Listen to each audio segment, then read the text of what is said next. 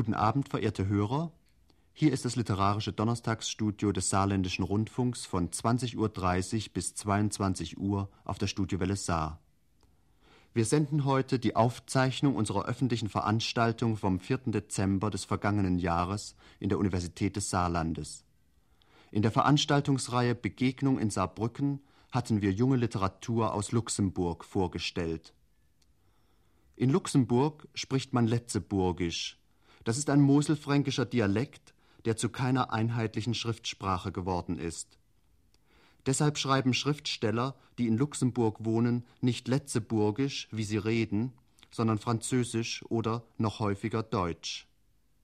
Junge Schriftsteller haben es in Luxemburg besonders schwer. Sie werden in ihrem eigenen Land erst anerkannt, wenn sie im Ausland Anerkennung gefunden haben. Roger Manderscheid, Pierre Put, Lambert Schlechter und Gaston Scholer sind auf dem Wege dazu. Ihre Begabung jedenfalls lässt dies vermuten. Zuerst liest Gaston Scholer. Er hat Archäologie studiert und arbeitet als Beamter der Landvermessung in Luxemburg. Nach einem Text über die Olympiade in Mexiko liest er einen zweiten, Briefe an politische Gefangene in der Sowjetunion, geschrieben von ihren Richtern. Die Olympischen Spiele 1968 in Mexiko hatte man angekündigt als das größte Friedensfest der Erde. Zu den Vorbereitungen des Festes gehörten Polizeiterror gegen Studenten, das Massaker auf dem Platz der drei Kulturen in Mexico City am 2. Oktober, zehn Tage vor Beginn der Spiele. Die Ansichten der Olympier. R. Um die halbe Welt hat eine begeisterte Jugend die Fackel getragen, das olympische Feuer, die großen Ideale, von Griechenland, dem Mutterland der Ideale, über den Ozean, in das Land der faszinierenden Widersprüche. Mexiko hat keine Ausgaben gescheut. Mexiko wird seit 1928 von einer revolutionären Staatspartei regiert. Mexikos Sportsanlagen gehören zu den schönsten der Welt. Das Stadion von Mexico City, eines der besten der Welt, fast 110.000 Zuschauer. Es erhebt sich auf dem Boden einer überreichen Vergangenheit. Wir können uns den Reichtum der Aztekenkönige nicht vorstellen. Mexiko zählt 33,5 Millionen Einwohner. Die vorwiegend katholische Bevölkerung Mexikos besteht aus Mischlingen und Indios, besteht aus Mestizen und anderen, 75 Prozent, auch aus Kreolen und einigen Indios. Die Mexikaner haben Ungeheuerliches geleistet, in den letzten Tagen vor Beginn noch, um den friedlichen Eintritt der Flamme zu gewährleisten.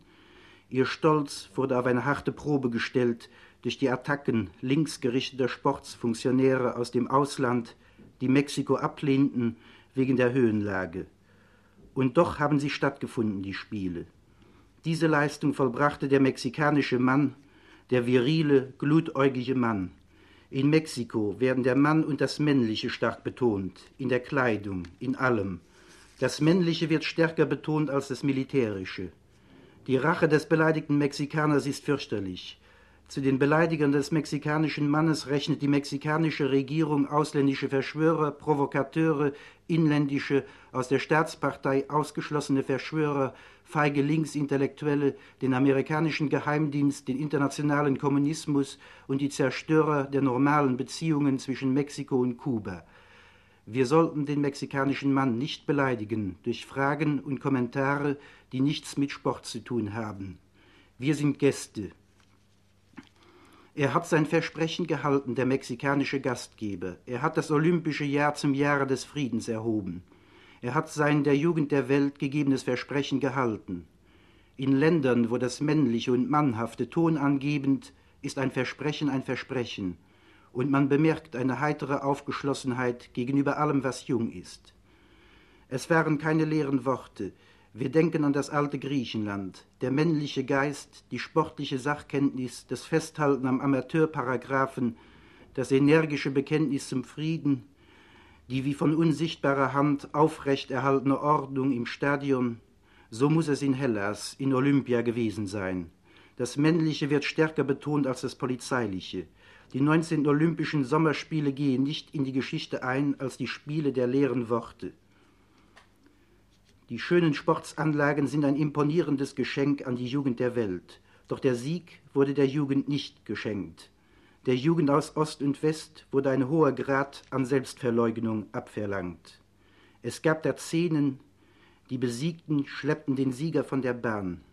Man muss dabei gewesen sein. Erlebt haben die 100 Meter in 9,9 vor 110.000 Zuschauern in 2300 Meter Höhe, in der sagenhaft sinnenfrohen Architektur der schönsten Sportsanlage der Welt, sie fast 110.000 Zuschauer, 200 Meter in 19,8 ein dunkelhäutiger Mensch auf einsamer Rekordhöhe, in 2300 Meter Höhe. Er läuft für ein großes Land, er läuft für uns alle. Wir danken dem Gastgeberland für die 400 Meter in 43,8, für sensationelle 400 Meter Hürden. Mexiko in seiner Entwicklung um Haupteslänge, allen Staaten Lateinamerikas voraus, nun schreibt es noch Weltbestleistungen aufs jüngste Blatt seiner überreichen Geschichte den Flug von Bob Beeman, den Sprung ins Jahr 2000, die originelle Leistung im Hochsprung, die 1739 im Dreisprung. Mexiko setzt an zum Sprung ins Jahr 2000 und seine Planung ist originell, ein Dreisprung über drei Kulturen und ewig jung, die ewige Jugend des Athleten Oerter aus USA. Die kraftvolle Jugend der Gummel, sie stieg für Deutschland aufs Siegerpodest. Auf 1961 war ihre Kugel geflogen. Der Sextest zur Bestimmung der genetischen Charakteristik fiel bei allen Teilnehmerinnen negativ aus. In Mexiko ist man männlich oder weiblich, das eine oder das andere. Feminino, sagt der Mann aus dem Land der betonten Männlichkeit unter dem Sombrero hervor und bietet Blumen an, üppige Blumen aus dem tropischen und subtropischen Lande. Riesig ist Mexiko. Eine Million neunhundertneunundsechzigtausenddreihundertsiebenundsechzig Quadratkilometer. 6000 Meter hohe Vulkanriesen erheben dort ihr Haupt. Er ist verspielt, verliebt, der Mann aus der Hauptstadt, immer Lieder auf den Lippen. Er kann auch ernst sein, tüchtig. Größter Silberproduzent der Welt ist Mexiko, zweitgrößter Produzent von Cadmium, drittgrößter von Antimon. Gold, Silber und Bronze für Mexiko, Gold für sein Silber. Ernster noch war er, als er die Jugend der Welt einlud zu dem größten Friedensfest der Erde. Das ist eine ernste Sache. Eine Million neunhundertneunundsechzigtausenddreihundertsiebenundsechzig Quadratkilometer groß ist Mexiko, 765 mal größer als Luxemburg. Wenden wir doch nicht unsere Maßstäbe an in Diskussionen, die nichts mit Sport zu tun haben. Achtmal größer als die Bundesrepublik, 48,1 mal größer als Holland, 64,55 mal größer als Belgien, 3,57 mal größer als Frankreich, 6,53 mal größer als Italien. In diesem Land, in extremer Höhenlage, wurde die olympische Idee auf die Probe gestellt und hat sich als eine lebendige erwiesen. Und alles war, wie es der Begründer wollte, Coubertin ein Idealist. Und vorzüglich organisiert, siehe die Gaststätten im olympischen Dorf, er ließ sich was einfallen, der mexikanische Gastgeber. Nicht die trübe Sportlermahlzeit nach dem Handbuch mit abgewogenen Vitaminen, Kalorien und Proteinen wurde da aufgetischt, sondern jedermanns Schlemmerspezialität. Genau das Richtige für die Sportlermoral nach den Monaten in den unmenschlichen Trainingslagern. Hier und da musste der Gastgeber bedauernd Nein sagen, wenn Afrikaner Affenfleisch verlangten. Schweinefleisch hat sich sehr bewährt. Es gab Schweinebauch, Schweinebraten, Schweineöhrchen, Schweinerippen, Schweinekamm. Von der Schulter, vom Bug, von der Haxe, von der Backe, von der Schnauze. Es gab rund 50 Tonnen Schweinefleisch für die rund 7000 Sportlern aus rund 100 Nationen. In Tokio waren es 94. B. 102.000 finden Platz im Stadion von Mexico City. Andere sagen 110.000, das ist falsch. 42,1 Mio die Einwohnerzahl, nicht 33,5 Mio, nicht 40 Mio. Oh, ich warne vor dem Ausradieren von Millionen und Stellen hinter dem Komma. Ich möchte eindringlich warnen vor Abrundungen. Rekorde werden gebrochen, Rekorde werden aufgestellt, damit der Mensch sein Gedächtnis schule. 9,9, die 100 Meter in 9,9, 200 Meter 19,8 und 4 mal 100 38,2.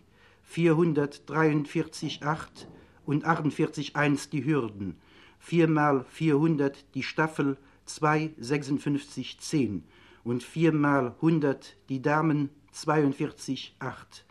2096, 200 Meter Rücken Herren, 2096, 2188 die Damen, die 100 Meter Rücken Damen und 4025 die 4x100 Freistil Damen. Vier Lagen, 400 Meter, 400, 5085, vier Lagen Damen und Lagen 354 9, die 4x100, 4x100 bei den Herren. 58, 28, 57, 76 D.D und M. Doppelpunkt 220, 26, 4. Menschen ohne Gedächtnis tun mir leid. Gottlob gibt es für Anfänger mehrere von mir entwickelte Methoden für jedes Alter, es ist nie zu spät. Bei Fortgeschrittenen steigere ich das Kulturbewusstsein. Als Fortgeschrittener beanstande ich den Mangel an Kultur in den Zeitungen. Ein im olympischen Jahr unerhörter Mangel an Kultur. Nach wie vor steht die mexikanische Fiesta grellbunt unter buntem Allerlei, aber sie gehört auf die Kulturseite, auf eine ernste Kulturseite, mit ihren kulturhistorisch so bedeutsamen Todesmotiven. Todesmotive in der grellbunten Fiesta, Kälteschauer in der heißen Fiesta. Was hat das zu bedeuten? Seht die Farben, das beunruhigende mexikanische Rosa, das Orange und Rot und immer wieder Schwarz als Grundton, ich aber erkläre es euch. Es gibt in Mexiko, ich sage es gleich, wie es gesagt werden muss, den Doppelaspekt Leben-Tod. Todesmotive, diese Dinge begreifen die Journalisten nicht, die kein Kulturbewusstsein mitbringen.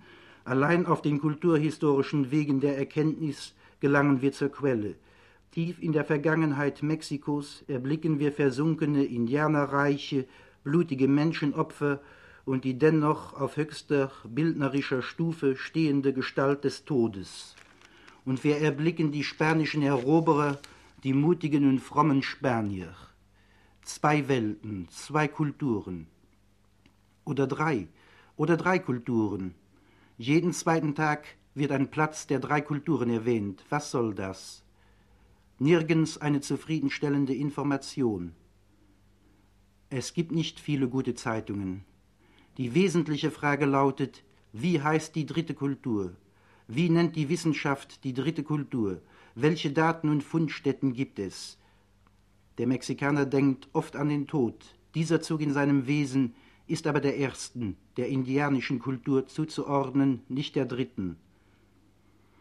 Im Tlatelolco-Viertel liegt der Platz der drei Kulturen.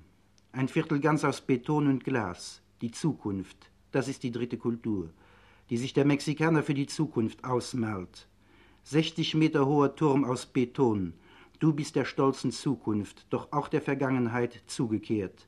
60 Meter hoher Turm aus Beton, daneben aus uralter Zeit die Pyramiden von Tikal, 60, ja ebenfalls 60 Meter, die Sonnenpyramide von Teotihuacan, 63 Meter, vielleicht falsch gemessen, vielleicht auch 60.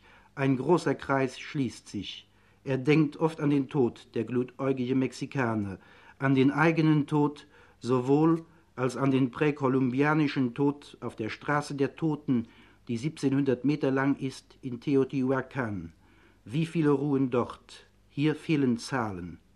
Ich weiß von 85 Gehängten aus dem 18. Jahrhundert.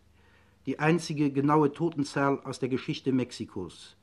Immer fehlen Zahlen, aber ein großer Kreis wird sichtbar. Außer einem guten Gedächtnis braucht man einen Sinn für das Wesentliche. Viele haben Restaurant und Küche des olympischen Dorfes beschrieben, wenige nur haben das Wesentliche wahrgenommen, die Tiefkühlkost. Zum ersten Mal bei Olympischen Spielen Tiefkühlkost. 70 Tonnen, vorwiegend Gemüse und Fischprodukte. Ein großer Sieg der Tiefkühlkost. Notiere und verstehe. Dann erst notiere Einzelheiten ausgedrückt in Tonnen, Geflügel 57, Fisch 42, Speck 12, ausgedrückt in Tonnen, Käse 32, Butter 12, 90.000 Dutzend Eier, 300.000 Liter Milch. Das Verlangen nach Fleisch stand an erster Stelle, steht überall an erster Stelle. Beliebt, weil reichhaltig, war auch Fisch. Die Schwimmer aus Kalifornien, die menschlichen Delfine, ernähren sich von Fisch. Schwimmer aus Entwicklungsländern verzehren lebende Fische, aber Fleisch stand höher im Kurs als Fisch. Am Beispiel des Hammels zeigt sich die Fülle des Angebotes. Hals, Rippenstück, Sattelstück, Nierenstück, Keule, Brust, Blatt, Schulter, Schaufel, Bug. Am Beispiel des Rindes zeigt sich noch deutlicher die Fülle des Angebotes. Kopf, Hals, Kammstück, Hochrippe, Vorderrippenstück, flaches Rippenstück, Querrippe, Blume, Kugel, Schwanzstück, Oberschale, Hesse, Füße, Nachbrust, Dünnung, Leiter, Stichbrust, Wamme. Doch lagen nach dem mörderischen Kämpfen die Athleten nach Luft ringend und, ich sage die bittere Wahrheit, abgemagert auf den Tragbaren. Denn in extremer Höhenlage bildet sich durch fehlenden Sauerstoff in den Muskeln ein Übermaß an Milchsäure. Wo holt der Athlet die erforderlichen hohen Mengen an Stärkezucker her? Ach, nach wie vor, nach wie vor ist die Ernährung des Sportlers auf dieser Welt ein Hauptproblem. Brot und Spiele. Aus der Perspektive des Leistungssportlers hat der alte Satz eine ganz neue Bedeutung.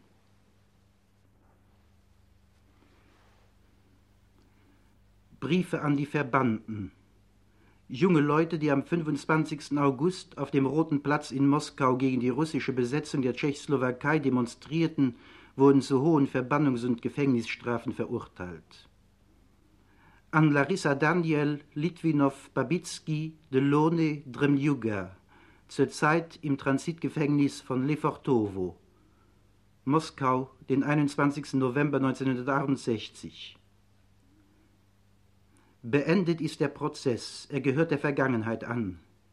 Gestern hat das oberste Gericht die Urteile bestätigt. Ich schaue hinaus auf den Kanal der Moskwa. Vor meinem inneren Auge ersteht die Szene eures erbärmlichen Vergehens auf dem roten Platz, doch stärker drängt sich mir das Bild eurer Zukunft auf. In den endlosen Gebieten am Irtitsch, an der Petschora, das neue Leben, die Pioniertätigkeit, frei von Sondervorstellungen und bourgeoiser Vergiftung. Was aber schreiben die 30 Figuren, eure Freunde, die an den Verhandlungstagen im Oktober vor dem Gerichtsgebäude ausharrten? Was schreiben die? Nichts. Und zwischen den Zeilen die Parolen der Konterrevolution. Wir Russen vergleichen solche Freunde mit den Figuren eines Brettspieles. Ich habe in Armenien mit lebenden Figuren gespielt, auf 64 herrlichen Feldern aus weißem Kies und dunkelgrünem Moos. Eure Freunde vergleiche ich mit den Figuren einer längst verlorenen Partie. Ihre Briefe kommen nie an in Lefortowo. Mein Brief kommt an. Name, Beruf und Adresse auf dem Umschlag. Ich bin der Richter. Ich bin der Richter, der euch verurteilt hat. Fünf Jahre Verbannung, Paul Litwinow. Drei Jahre Zwangsarbeit, Babitsky. Zwei Jahre, Delone. Vier Jahre Verbannung, Frau Daniel. Die einen gehen in die Verbannung, die anderen verbringen die Jährchen in Arbeitslagern, aber ich sage euch vor mir, gestern euer Richter, heute ein Brieffreund, sind alle Menschen gleich. Die Einzelheiten des Prozesses, die ungehörigen Bemerkungen der Angeklagten, das Spotten der Angeklagten über die Paragraphen 1 und 3 des Artikels 198 hat euer Richter vergessen.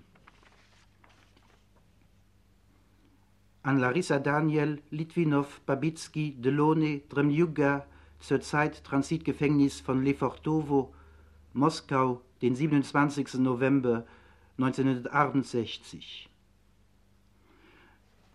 Ihr sollt sehen, jeder Bürger unseres Staates darf Briefe schreiben.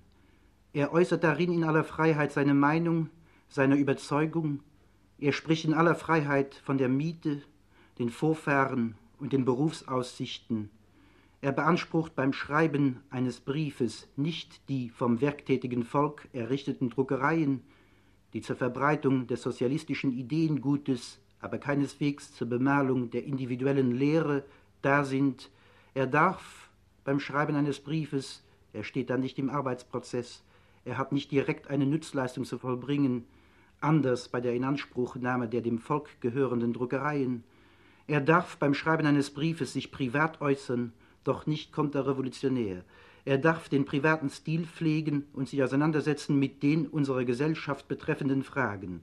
Einen derartigen Brief darf jeder schreiben, auch der Vorsitzende eines Gerichtes.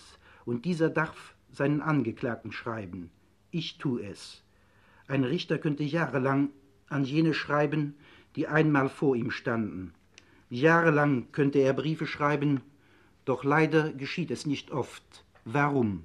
Ich tat es noch nie. Ich werde es von nun an tun.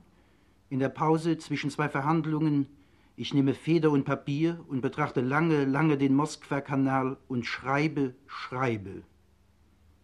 Die Richter schreiben euch selten, weil, weil sie diese gewisse Sprache, die man in solchen außerdienstlichen Briefen hervorzaubern muss, nicht beherrschen. Sie wissen, die solide Juristensprache wäre in der Korrespondenz mit Verschickten nicht angebracht. Wie aber sage ich es anders? Wie handhabe ich jenes getrennt, von meiner Amtssprache dahinflutende, die Welt der Begriffe und den Satzbau fliehende etwas dichterische Alltagssprache genannt? Und der eine von euch ist Schriftsteller, der andere Kunstkritiker, die Dame ist die Frau eines Dichters. Ach, die gehobene oder unterkühlte oder kratzige, die verdichtete Sprache, die ihr verlangt, selbst in der Verbannung noch, ich beherrsche sie nicht. Wie der arme Makar Djewuschkin bekenne ich, ich habe keinen Stil. Aber werdet ihr nicht am Ende den einfachen russischen Menschen und seinen unbeholfenen Stil schätzen lernen? An Larissa Daniel, Litwinow, Babitsky, Delone, Dremljuga, zurzeit Transitgefängnis von Lefortowo, Moskau, den 2. Dezember 1968.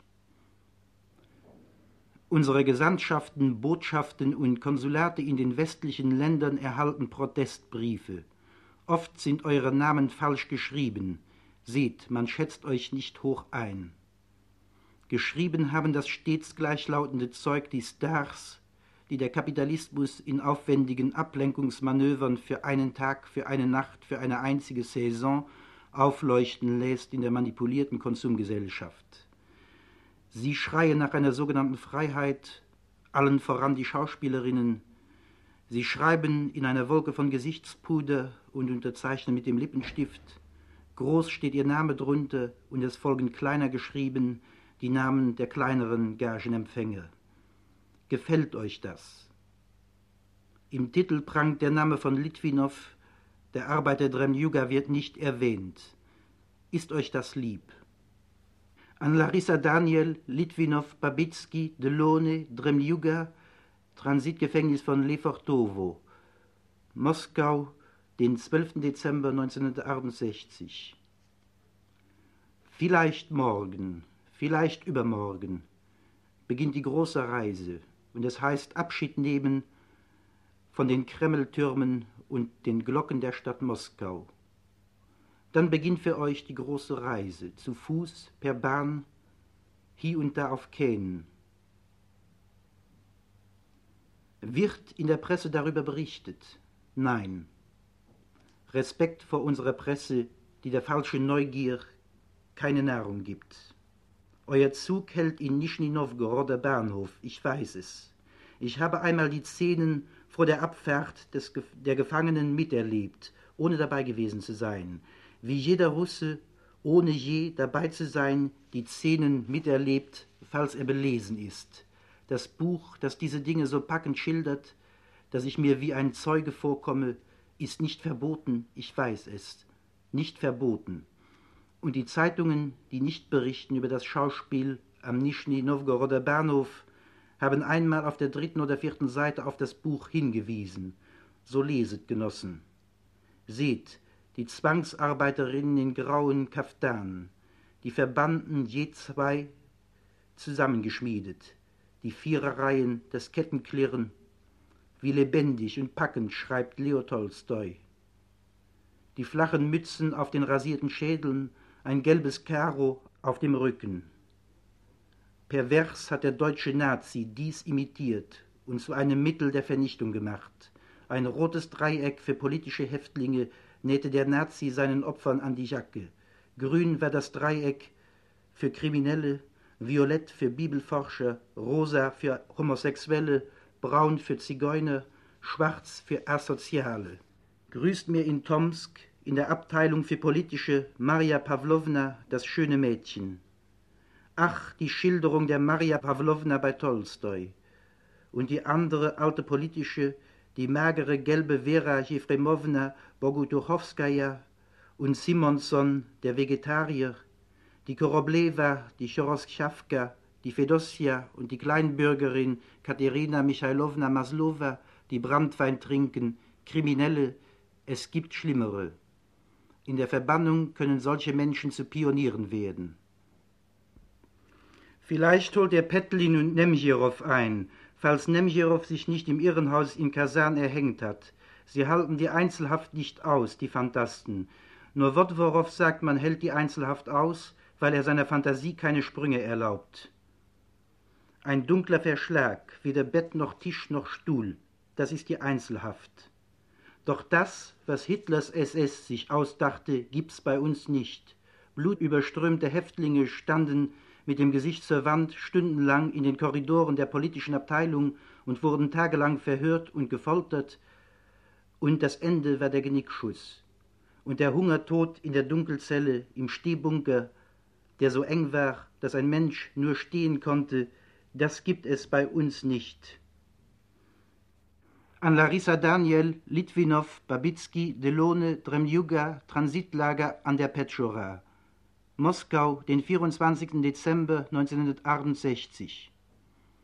Komisch, ich denke an Langhaarige, die in unseren vom Revanchismus bedrohten Bruderstaaten nach Pressefreiheit schreien.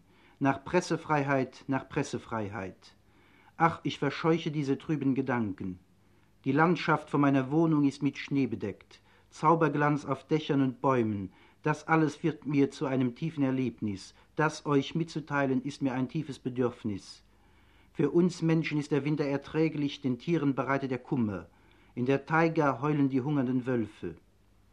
Ach, wie komisch, ich denke wieder an die Langhaarigen, die Pressefreiheit fordern. Aber wir wissen, dass das ein Zierwort ist und seine eigensüchtigen Vertreter gehen schnell vor die Hunde in den kapitalistischen Ländern. Sie landen brotlos in den Slums der Ausbeutermetropolen. Bei uns aber, wer die Verantwortung im Staate übernimmt, übernimmt auch die Darstellung in der Presse. Die die Tragweite der Ereignisse kennen, die Regierenden also, kennen und finden auch die richtigen Worte und sie kennen den Wert der Worte an Larissa Daniel, Litwinow, Babitsky, Delone, Dremjuga, Transitlager an der Petschora, Moskau, den 5. Januar 1969. Mit der Partei sympathisieren genügt nicht. Nachts bummeln, am späten Nachmittag das Bett verlassen, in affektierten Gesten, in literarischen Missgebilden ein Sympathisieren durchschimmern lassen, genügt nicht. Lieber züchten wir Papageien, Papageien vertilgen, wenn ich nicht irre, Insekten. Papageien sind irgendwie nützlich.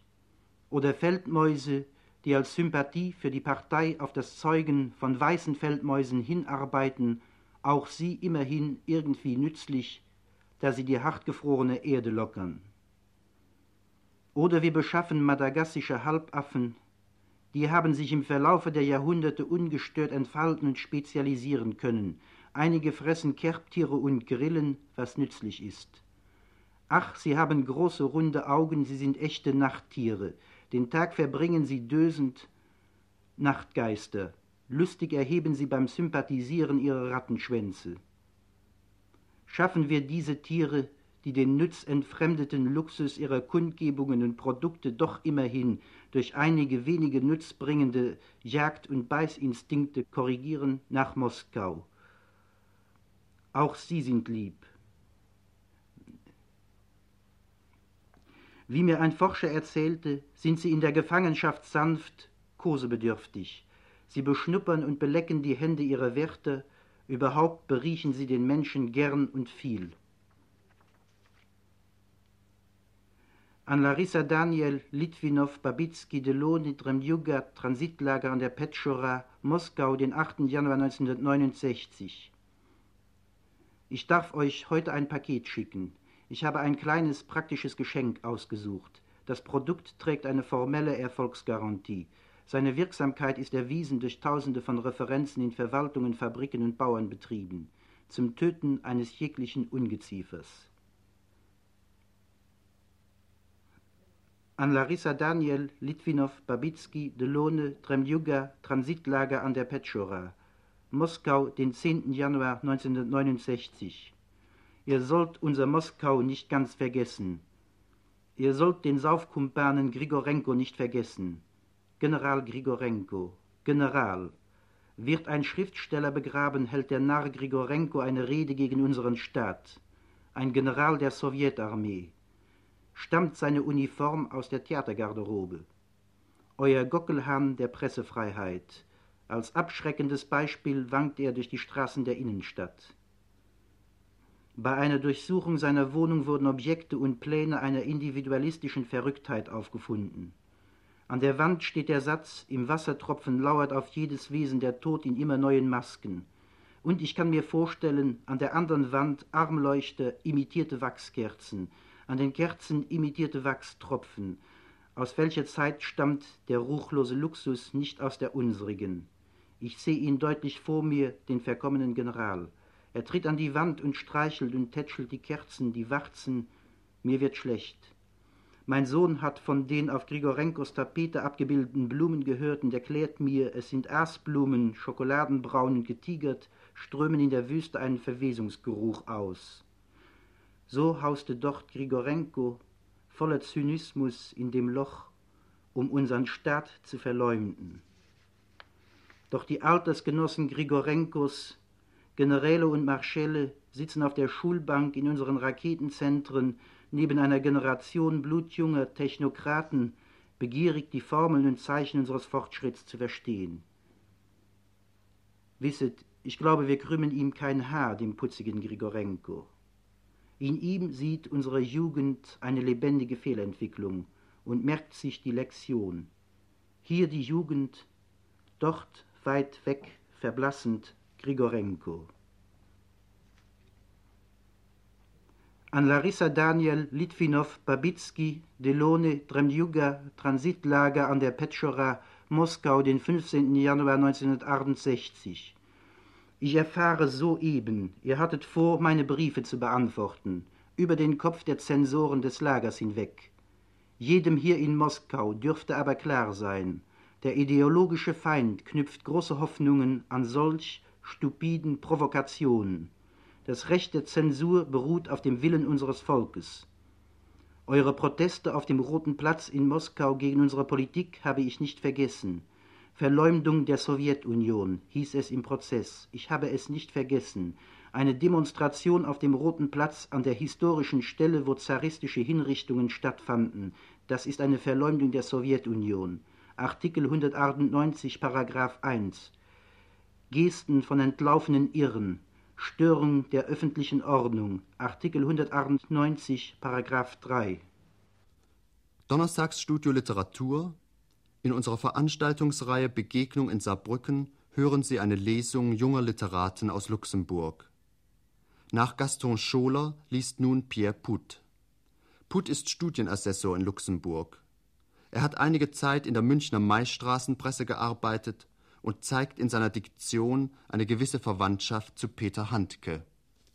Wie kann ich schreiben über Biafra und Vietnam, wenn ich dabei an gewissen Schlagwörtern nicht vorbeikomme und andererseits diese Schlagwörter mein Gedicht erschlagen?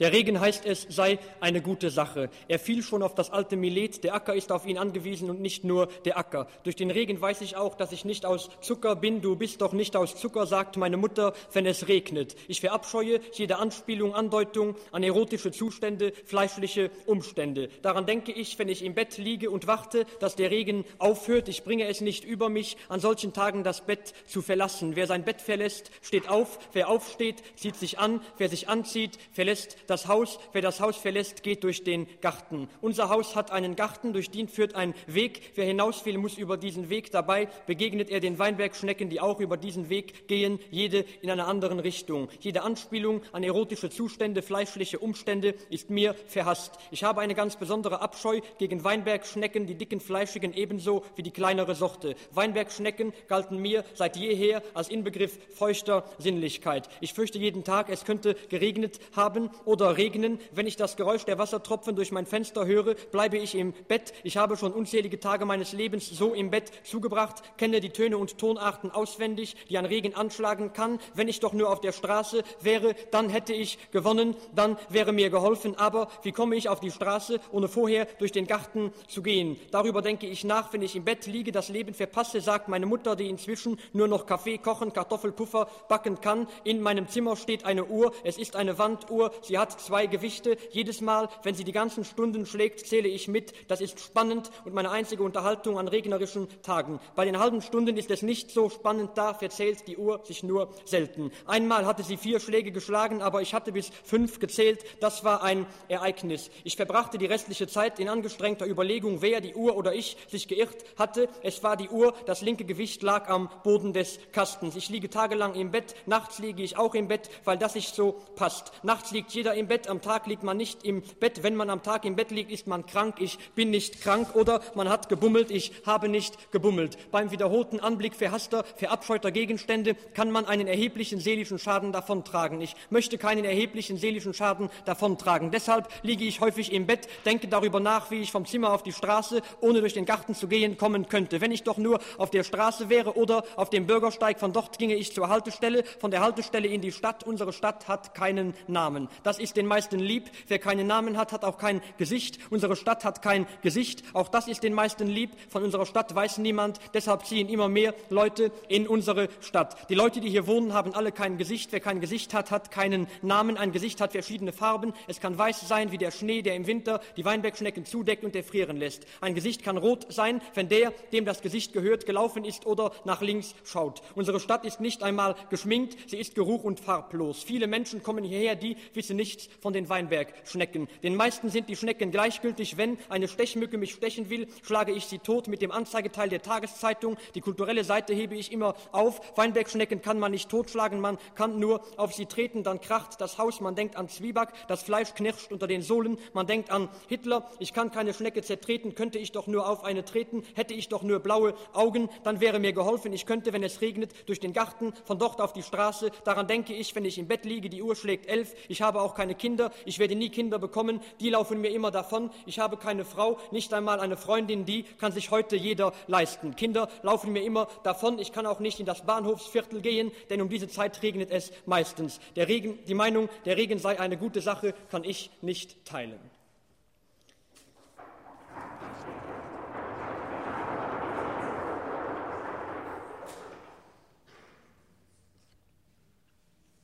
Jeden Morgen, wenn ich nach einer undurchsichtigen, das heißt verschwitzten und befleckten, keineswegs tief- oder hintergründigen, tiefgründigen, weder Schlaf noch traumlosen, überhaupt, teils ruhig, teils unruhigen, immer verwünschten und unerwünschten, oft verkümmerten, gescheiterten, abgetriebenen, vom Geist wie durch den Körper verseuchten, für andere außenstehende, pestilenzialischen, grässlich degutanten, faulig, für mich innen schlafender, erlösenden, Nacht, nie vor halb zehn, selten etwas später, meistens gegen elf, wenn die Milchfrau, aber Milchfrauen, ich mag auch keine herabhängenden Brüste, alle Milchfrauen haben herabhängende Brüste und nur mit äußerster Mühe und Anstrengung, Selbstüberwindung aus dem Bett gestiegen, vom Bett in die Pantoffel, von den Pantoffeln in den Morgenrock, vom Morgenrock in das Badezimmer gegangen, dort, weil vom Fenster, das um diese Zeit, sofern es nicht regnet, und hier regnet es nur selten, meist offen steht, her, das weiße Tageslicht grell und scharf direkt auf die Abortstelle fällt, ist richtig aufgewacht und zu mir gekommen, mir des Zustandes vor dem Waschbecken zu stehen, erst recht bewusst geworden bin, wenn ich das Rasierwasser ihm nachschauend, der Großvater gelähmt, der Holzfäller ausgeschüttet, mich ein letztes Mal im Spiegel beschaut, wenn ich einmal Kinder, aber Kinder, ich würde ihnen auch keine Märchen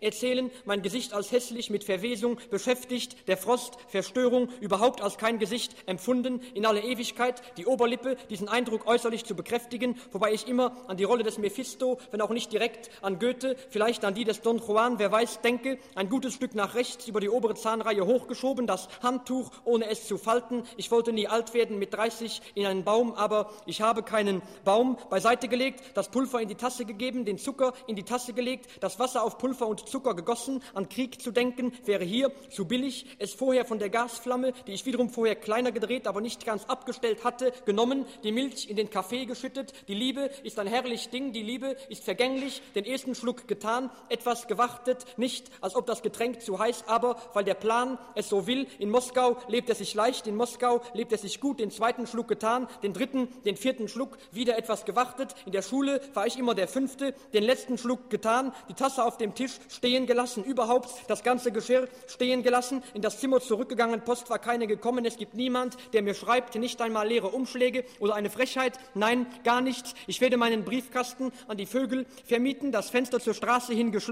das Fenster zum Garten hin geöffnet, am aufgedeckten, aufgewühlten, ungemachten Bett vorbeigeschaut, zum Tisch gekommen. Der Tisch macht mir Angst, er blickt mich böse an, gleich fängt er an zu bellen. Hunde mag ich nicht, den Stuhl vom Tisch weggezogen, mich zwischen Tisch und Stuhl gestellt, den Stuhl zu mir hergezogen, mich auf den Stuhl gesetzt, nach der Feder gegriffen, Papier gesucht, Papier gefunden, die linke Hand auf das linke Knie gestützt, zum Tisch mich vorgebeugt habe, weiß ich nicht, was ich schreiben soll.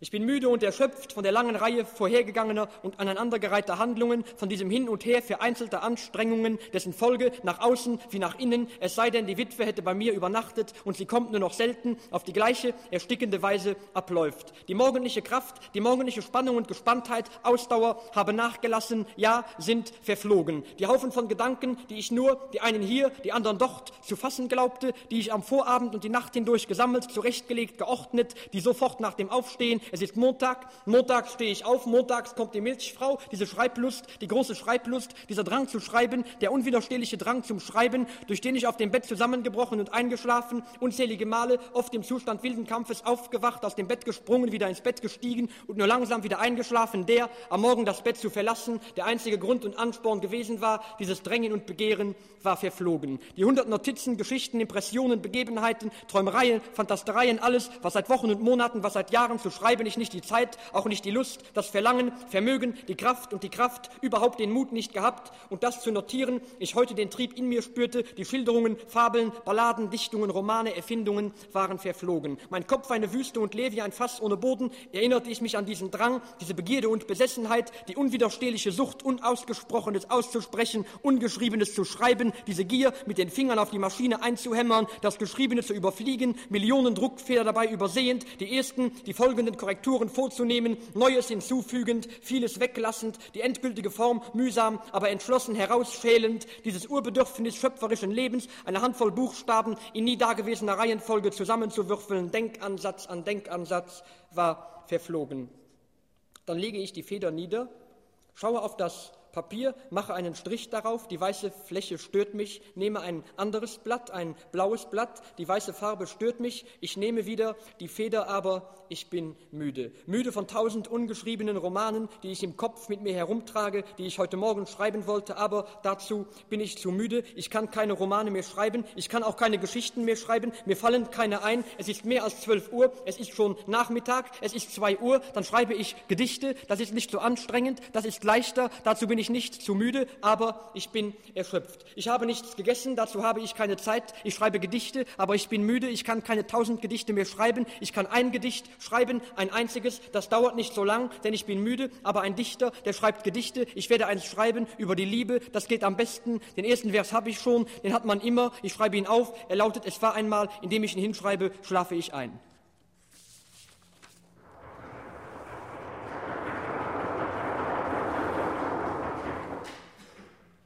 Die Friseuse, ein Mädchen, wie es im Buche steht, das aus bester Familie und einem der Dörfer, die heute beim Namen zu nennen, jeder Dritte sich weigert, her, morgens um acht in der Stadt ankommend, sofort, das heißt beim Verlassen des Zuges, dem mutmaßlichen Mörder des gestern durch fein und genau angelegte Messerstiche erledigten Taxifahrers Gott vergelt's, ein Mann, der in den letzten Zügen seit mehr als längerer Zeit seine Kunden mit stumpfsinnigem Trübsinn an die falschen Adressen ablieferte, dann zusätzlich für die Summe von 22 Mark, umgerechnet viereinhalb, und wer täte das nicht? Eintrittskarten für Django, eins über den Schädel und noch eins in die Arme gefallen. Ein Bursche, der, so lautete der Bericht des Augenzeugen, die Friseuse beim Aussteigen des Zuges, als hätte er auf sie gewartet, und er hatte auf sie gewartet, so, dass alle es sehen konnten, in der Bahnhofshalle kennengelernt, als sie beim Aussteigen des Zuges in der Bahnhofshalle, so, als ob nichts sei, tat, als ob nichts sei, und der Bursche, ein schmucker Irrer, ein Revolutionär, der die Welt mit einer Heilanstalt und die Heilanstalt konsequent mit der Welt verglich, ihr beim ersten Anblick schon auf das Äußerste gefiel,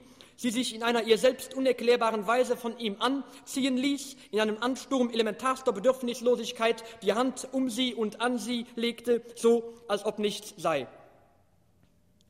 Die Friseuse, die bei ihrer Großmutter in einem Einfamilienhaus in der Schwanthaler Straße wohnte, hielt ihre Schwangerschaft, auf die sie nur selten hinabblickte, sowohl der Familie als auch dem Vater des Kindes, dem Burschen gegenüber geheim, als am Montag die Wehen einsetzten, ein Zustand, der zu plötzlich über sie kam, als dass sie etwas dabei verspüren sollte, war sie mit ihrer Großmutter allein, klagte über Übelkeit und schloss sich in der Toilette im Erdgeschoss, wohin sich zur selben Zeit, denn es begab sich so, eine ebenfalls schwangere Hündin zurückgezogen hatte, ein, als eine Stunde später die 18-Jährige sich nicht wieder sehen ließ, wurde die Großmutter unruhig, fragte durch die Tür, ob etwas passiert sei und sie helfen könne. Es kam außer dem Winseln der Hündin keine Antwort. Da ging die alte Frau um das Haus herum und blickte durch das Toilettenfenster. Die Friseuse, sich an die Hände des Burschen erinnernd, wie er sie mehrmals umfasste, so als knetete er mit seiner ganzen Kraft den Kuchenteich zu Weihnachten, wie er einen Gummiball aus ihr machte, der sich mit jedem neuen Hingreifen praller zu füllen und fester auf dem Fußboden aufzuklatschen schien, wie er dann plötzlich bewegungslos und nach einigen sprungartigen Zuckungen mit einem dumpfen Schrei regungslos auf dem Boden niedergetochelt, sich nicht mehr geregt hatte, sie jetzt in aller Stille seine Gliedmaßen bewundern konnte, umfasste sie mit sicherer Begeisterung, die durch die Tatsache gemindert wurde, dass das Kind von Anfang an schon tot neben ihr lag. Das Kind bei Armen und Beinen griff zu der Rasierklinge und trennte dem Totgeborenen schnell und gekonnt mit der Präzision, als schneide sie irgendein Muster zurecht, alle vier Gliedmaßen mit regelmäßigen, ruckartigen Bewegungen ab und brachte zum Schluss dem verstümmelten Kadaver einen zentimeterlangen Schnitt am Kopf bei. Entgegen der Aussagen des Augenzeugen habe sie nicht versucht, das Kind zu entfernen. Es sei ja ohnehin schon tot gewesen. Sie ließ die abgetrennten Leichen Leichenteile und sich selbst am Boden liegen. Der Bursche tötete alle Hunde bis auf einen. Vor Gericht blieb er bei der Aussage, dass er der Verkünder einer neuen Religion und ihr die Schwangerschaft äußerlich nicht anzusehen war.